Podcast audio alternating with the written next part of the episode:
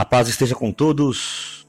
Eu sou o Marinho da Associação GESER, aqui da cidade de Aracatuba, e você está aí conectado com o nosso pod Questionando a Vida, 11 episódio já, graças ao bom Deus, já com mais de 3 mil participantes, ouvintes, várias sugestões, muitos testemunhos, graças a Deus também, pessoas que têm nos, nos dado um feedback, um retorno muito bom.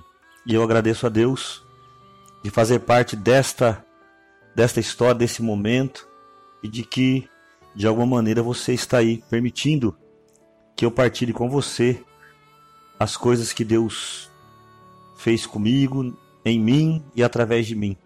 E o nosso intuito é esse, é ir questionando a nossa vida para perceber se há algo que possa ser feito, transformado ou mudado. E nesse 11 primeiro episódio eu gostaria de partilhar com você uma reflexão, se você leu aí o nome, chama Mudando o Mundo.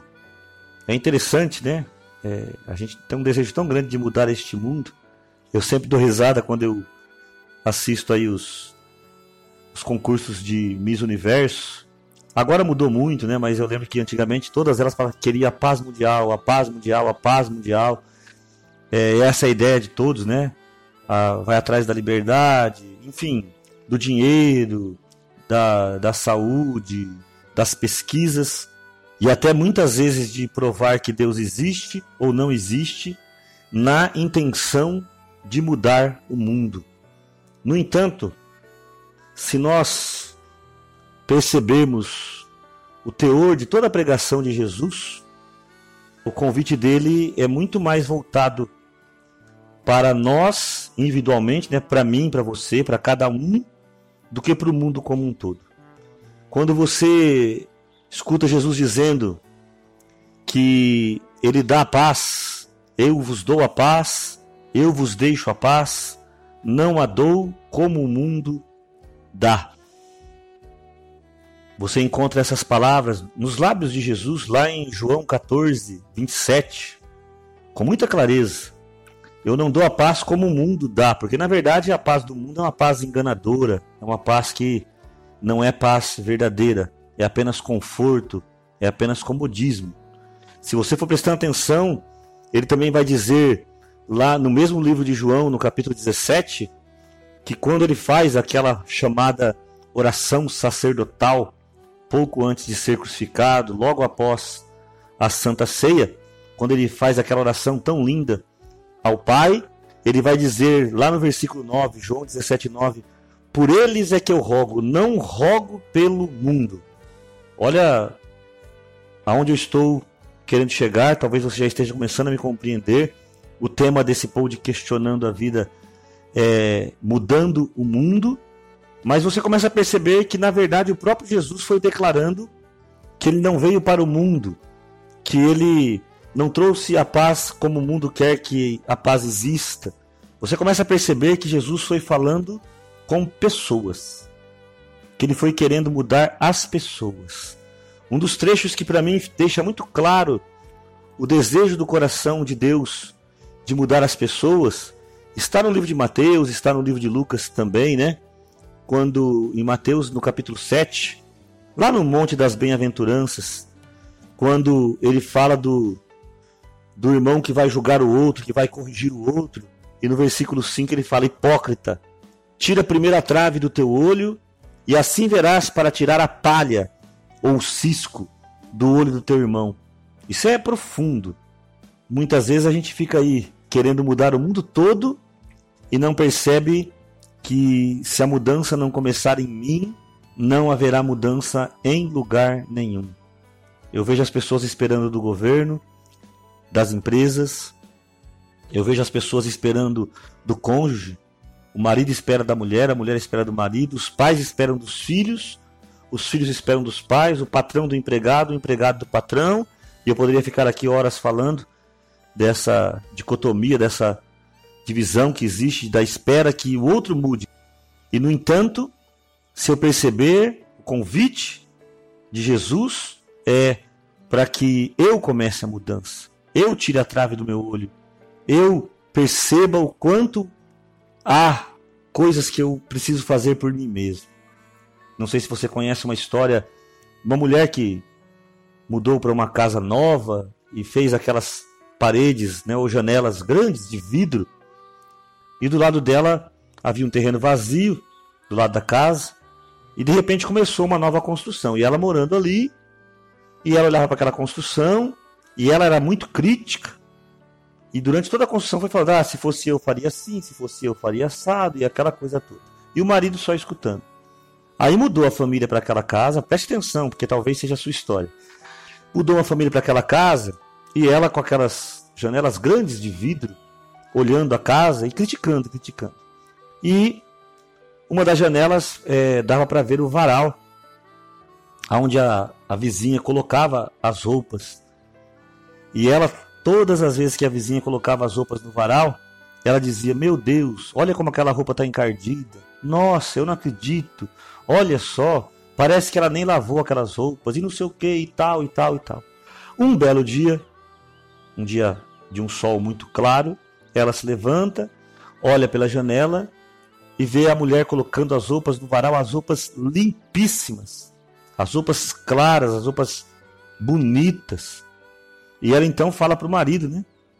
Você viu? Parece que alguém foi lá falar com ela, né? Porque finalmente a roupa que está no varal dela está limpa. E o marido começa a dar risada, olha para a esposa e diz: Não, não é a roupa dela que está limpa. Eu que lavei a janela. a janela está limpa.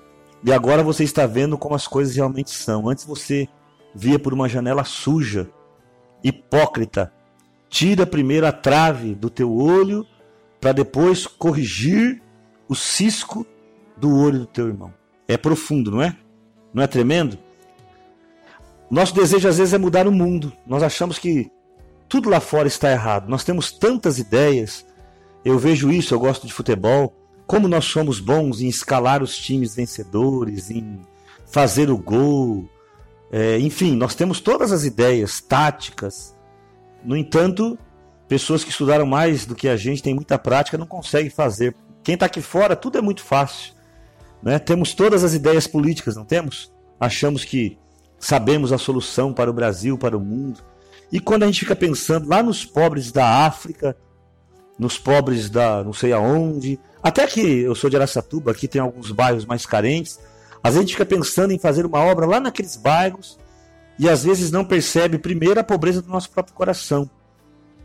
E segundo, que às vezes tem pobre tão perto da gente, né? O cunhado que dá trabalho, o irmão, uh, o filho, às vezes, é, é, é os que estão precisando da nossa ajuda. Tanto que o próprio Jesus nos ensina sobre essa questão do próximo, né? De ajudar o próximo quando ele é questionado sobre a lei porque a pessoa, o doutor da lei, lá em Lucas 10, o doutor da lei começa a questionar Jesus sobre como ele poderia possuir a vida eterna. E o próprio Jesus, eu, eu acho bonito de Jesus que ele responde com perguntas. O que está escrito na lei? A partir do versículo 25, 26. E o doutor da lei fala: Amarás o Senhor teu Deus de todo o teu coração, de toda a tua alma de todas as tuas forças, de todo o teu pensamento e ao próximo como a ti mesmo. E Jesus só falou assim: então, tá certo, faz isto e viverás. Mas o doutor da lei, querendo se justificar e querendo colocar Jesus numa cilada, foi perguntar para Jesus quem era o próximo. E aí Jesus conta, não vou contar aqui, mas você conhece a parábola do homem que é assaltado e fica na beira da estrada, por ali passa um sacerdote todo poderoso, né?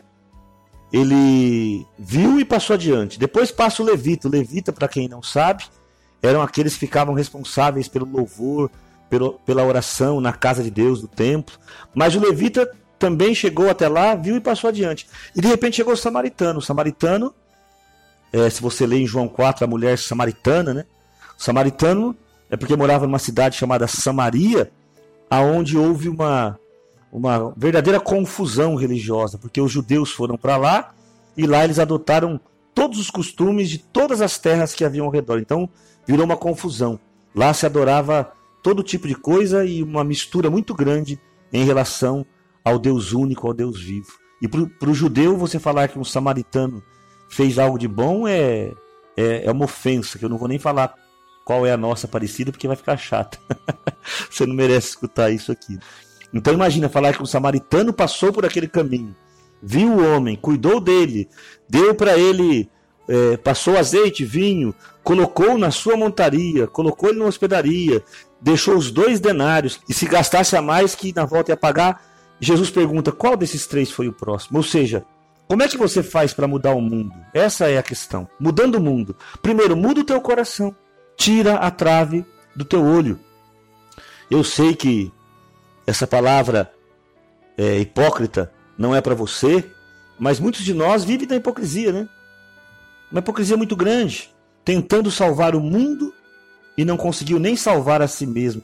Foi, foi com essa com esse desafio que Jesus foi para a cruz, quando os judeus, os fariseus falavam: Ué, você não é Deus? Salva-te a ti mesmo e a nós. O ladrão falou isso para ele lá na cruz. E esta é a questão. Muitas vezes nós não temos nada para dar e queremos dar para os outros. Eu trabalho com, filantropia, graças a Deus, há um bom tempo. E eu acho tão interessante porque no Natal, Dia das Crianças, principalmente Natal, Dia das Crianças, mas em outras datas também, mas principalmente essas duas datas é interessante como as pessoas gostam de ir até os bairros mais pobres e levar uma cesta básica. Só faz isso uma vez por ano. É, é mais um desencargo de consciência. Não quero entrar no mérito da questão, não é esse. Mas para elas, elas estão fazendo bem e, e vão doar e vão fazer é, apenas como um paliativo, apenas como uma maneira de acalmar talvez a própria consciência os próprios pecados. Eu vou salvar o mundo e às vezes eu não salvei nem a mim mesmo. Então, primeiro eu preciso de entender. Eu costumo dizer isso com bastante clareza e vou dizer mais uma vez: eu só posso dar aquilo que eu tenho. Entende isso? Eu não estou dizendo que você não deva fazer o bem quando pode, que você eu, faça o que você quiser fazer, mas principalmente em matéria de salvação, principalmente em matéria das coisas do alto, das coisas de Deus, eu só posso dar o que eu tenho. É muito difícil eu conseguir dar paz sem ter paz. Quando nós vamos à missa, se você é evangélico nos cultos, eu sei que também tem, e aí chega aquele momento às vezes que o padre fala: "A paz de Cristo". Na missa tem todo domingo. Saudai-vos na paz de Cristo. E você percebe que algumas pessoas nem olham no olho, não conseguem desejar a paz, porque não tem paz. Eu só posso dar aquilo que eu tenho. Se eu começar a buscar a paz, eu terei paz para dar. Quantas vezes eu me lembro da minha rebeldia, para quem ainda não ouviu meu testemunho, mas eu tive meus tempos de rebeldia, de alcoolismo, cheguei a agredir a minha própria mãe. E nesses tempos de rebeldia, quantas vezes eu tentei mudar até meu pai, minha mãe, meus irmãos, muitas discussões, brigas até físicas, porque a gente tentava impor algo pela força e queria dar algo que a gente não tinha. Queria que o outro é, obedecesse ou tivesse uma paz que a gente mesmo não tinha para dar. Quantas vezes isso aconteceu e talvez tenha acontecido com você? Nós queremos dar o que não temos.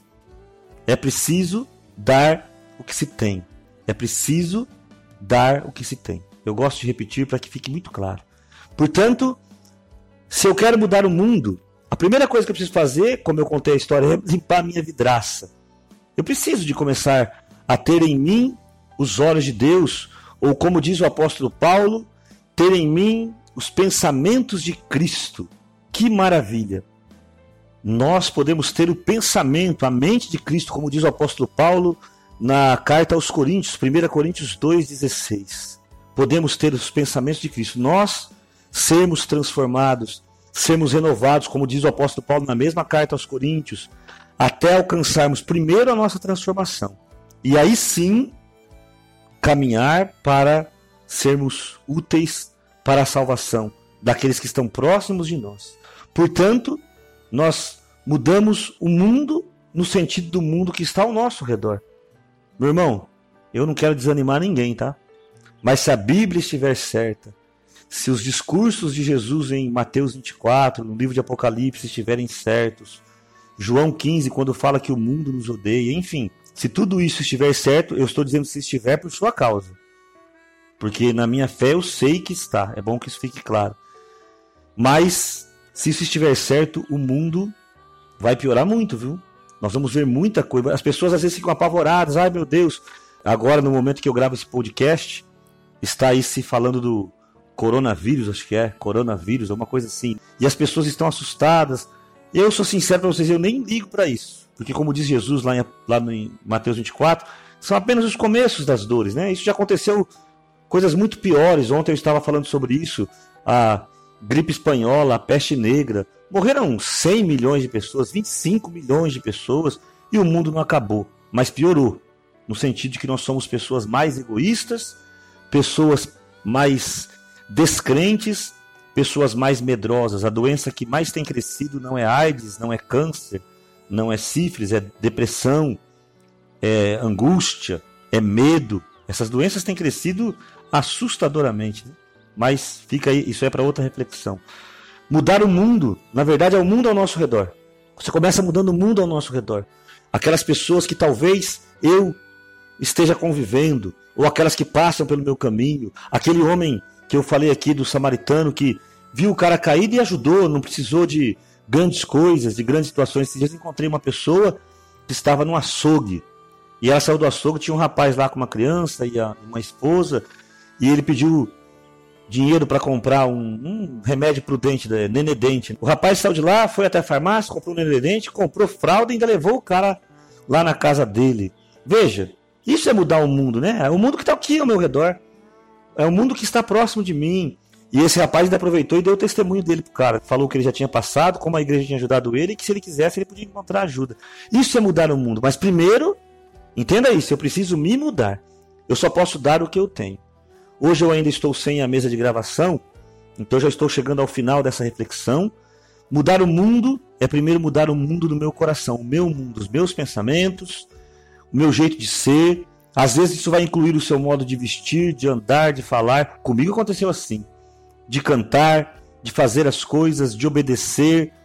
Enfim, muda o seu mundo. E aí você pode começar a mudar o mundo ao seu redor. O mundo inteiro, sou sincero, não creio que haverá grandes mudanças. Né? Corrupção, maldade. Enquanto existir no mundo, disse Jesus, pobres tereis sempre. Então eu, eu acredito na palavra de Jesus. Mas nós podemos mudar o mundo ao nosso redor. Mas primeiro, mudo o meu mundo. Quando eu mudo o meu mundo, os meus olhos, como o apóstolo Paulo falou, eu começo a ter em mim os pensamentos, a mente de Cristo, e os meus olhos se voltam para as necessidades imediatas. E eu queria terminar contando mais uma história muito bonita, muito interessante.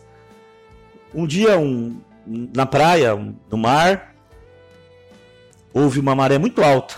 Ela subiu e quando ela desceu, uma praia muito grande, né? Eu, eu costumo ir numa praia chamada Ilha Comprida, até aqui de público agradeço a Jaci e o Valcir, que são os donos da casa, que muitas vezes me emprestam e eu vou lá, passo alguns dias.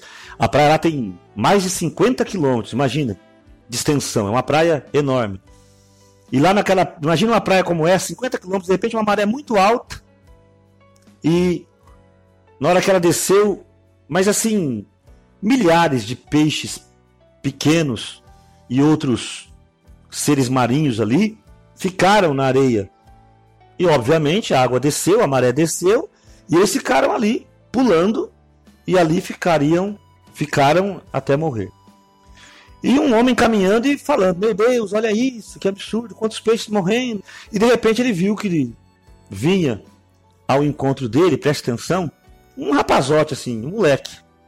E esse moleque chegava na beira da praia e pegava os peixinhos estrela do mar, tudo que ele visse que estava vivo, que ele via que estava no caminho dele, ele já jogava para dentro do mar, ia atrás do outro e jogava para dentro do mar. E esse cara, eles foram caminhando, ele foi caminhando e chegou até onde estava esse rapaz, jogando os peixes de volta ao mar.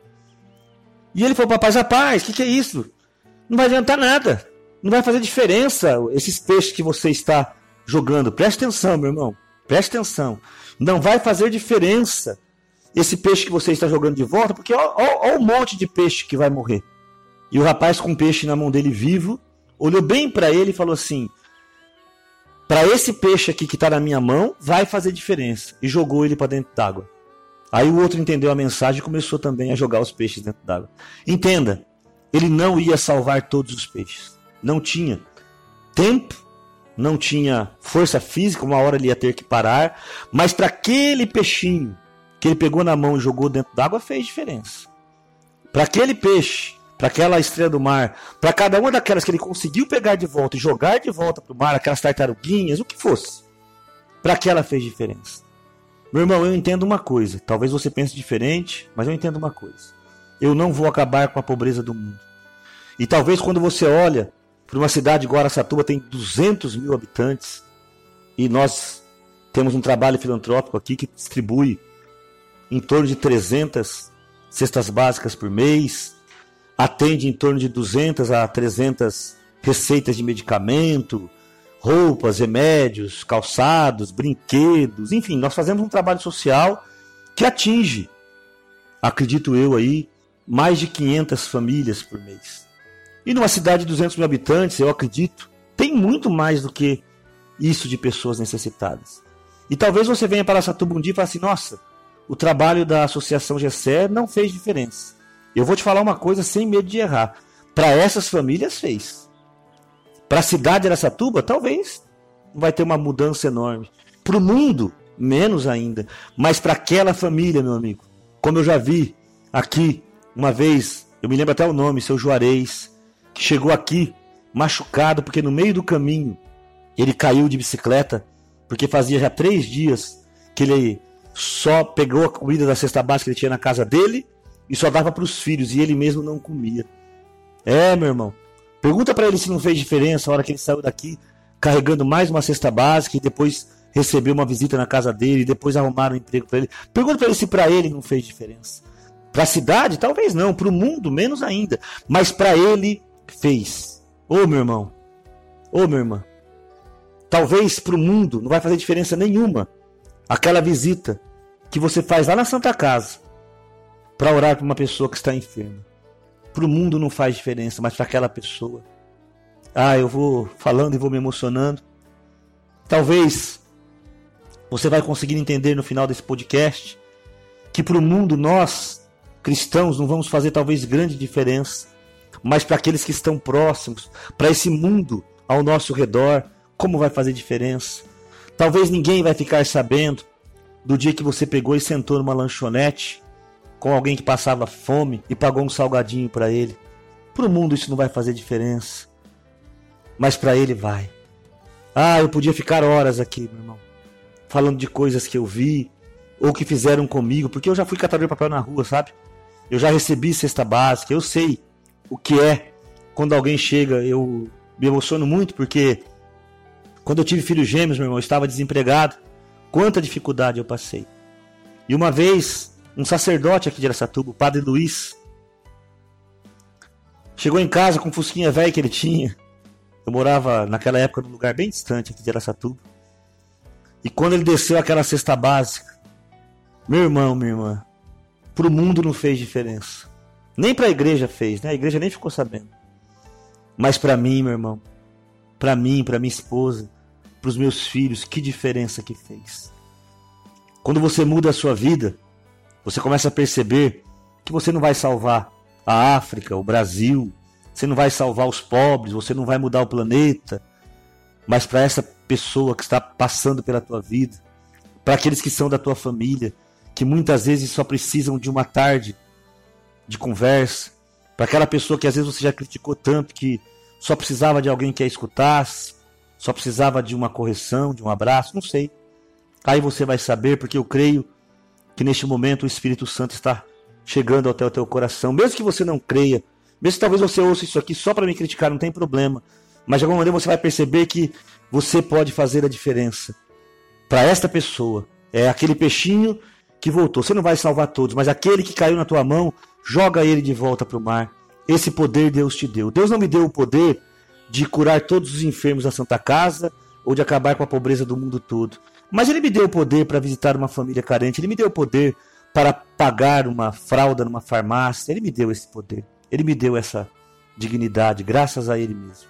Então, meu irmão, minha irmã, mesmo sem violão, mesmo sem nada, eu quero terminar. Eu gosto muito de cantar, então eu quero terminar cantando para você, para que o Senhor encha o teu coração com muita paz, com muita alegria para que você possa perceber que se você tiver esta paz, esta alegria, você pode também derramar esta paz em muitos e muitos corações.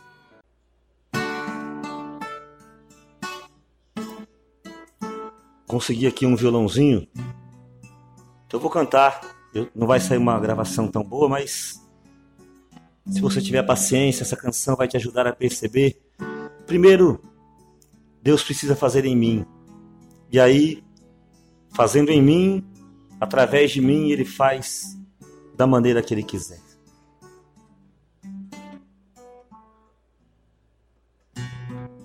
Me muda, Deus, e me usa do jeito que o Senhor quiser para mudar aqueles que cruzarem o meu caminho.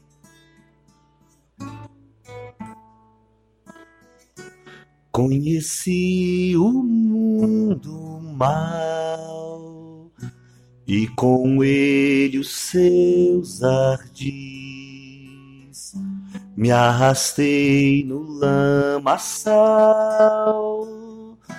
tudo isso porque eu quis saber mais que qualquer um construir algum valor onde a paz pudesse ser a verdade pra eu ver. Mas Jesus Cristo veio e me achou assim tão sujo e numa cruz por mim derramou sangue tão puro. Foi assim que me salvou.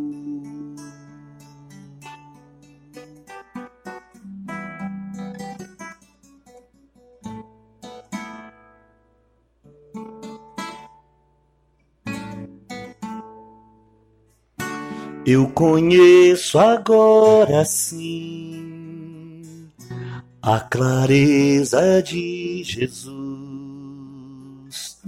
Foi das trevas que eu vim, encontrei-me com a luz. Hoje eu quero sim saber do meu Mestre Salvador Quero dar-lhe o meu louvor, eu só nele posso crer. Mas Jesus Cristo veio e me achou assim tão sujo. E numa cruz por mim derramou sangue tão puro, foi assim que me salvou. Foi assim que me salvou. Foi assim que me salvou.